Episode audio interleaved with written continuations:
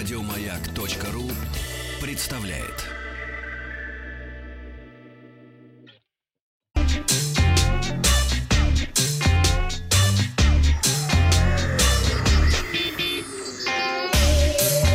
Страна транзистория.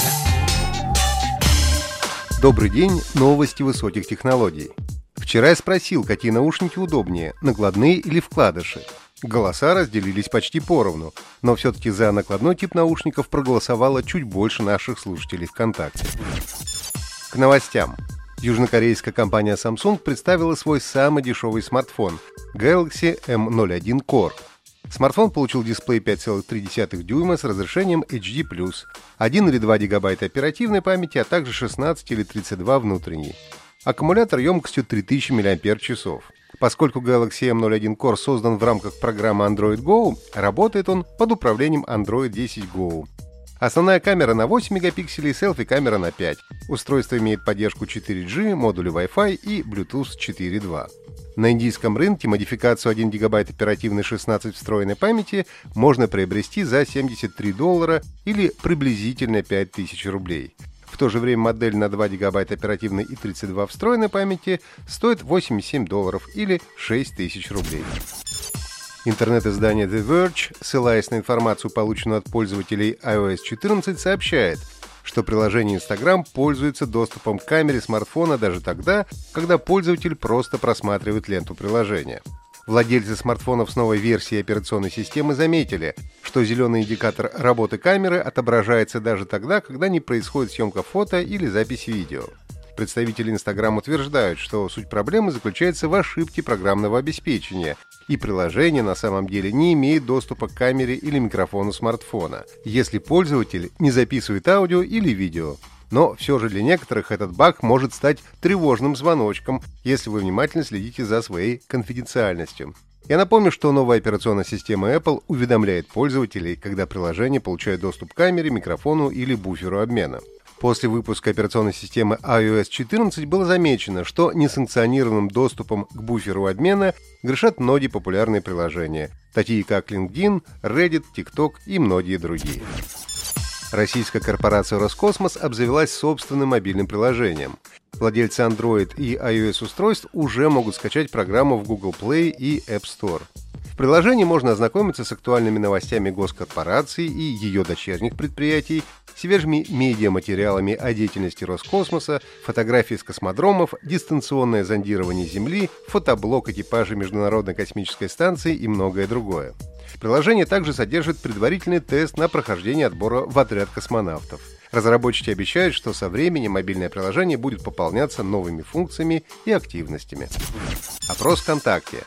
Вы будете пользоваться приложением Роскосмоса? Отвечайте «да» или «нет».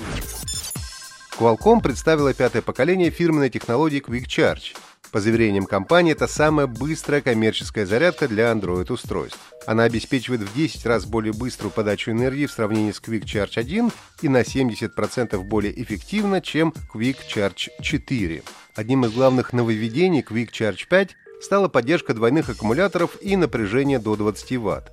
Как результат, стандарт позволяет заряжать мобильные устройства, оснащенные совместимыми процессорами Snapdragon, сетевыми адаптерами мощностью свыше 100 Вт. Quick Charge 5 может зарядить смартфон с 0 до 50% всего за 5 минут, а на заряд до 100% требуется менее 15 минут. При этом Qualcomm уверяет, что нагрев в сравнении с предыдущим поколением был уменьшен на 10 градусов Цельсия. Зарядные устройства с поддержкой Quick Charge 5 будут обратно совместимы со стандартами Quick Charge предыдущих версий, а это значит, их можно использовать с подавляющим большинством устройств на базе процессоров Snapdragon. Первые смартфоны с Quick Charge 5 появятся в третьем квартале этого года. Стандарт уже поддерживается процессором Snapdragon 865 или 865+. StarCraft 2 Wings of Liberty Первая глава трилогии сиквелов «Великая космическая сади» отпраздновала свое десятилетие. Надо сказать, что игра мне очень помогла в свое время и отвлекла от дымной действительности августа 2010 года. Вышедшая 27 июля 2010 Wings of Liberty повествует о приключениях Джима Рейнера спустя 4 года после событий StarCraft Brood War. В отличие от оригинала, продолжение стратегии геймеры встретили неоднозначно из-за разделения единой сюжетной кампании на три релиза. Однако критики пришли в восторг от графики и геймплея. Вторая часть сиквела Heart of the Swarm вышла в 2013 году, а завершение Legacy of the Void последовало в 2015. Напомню, что с 2017 года оригинальная StarCraft 2 получила статус условно бесплатной, так что есть повод вспомнить классику жанра стратегий в реальном времени. Вчера я спросил, в какой стране была образована компания Nintendo. Первыми прислали ответ Япония, Марина Паршуткина из Омской области, Евгений Стирова и Иван из Кирова-Чепецка. Поздравляю! Задание на сегодня. Как я уже рассказал, вчера свое десятилетие отпраздновала игра StarCraft 2. А вот это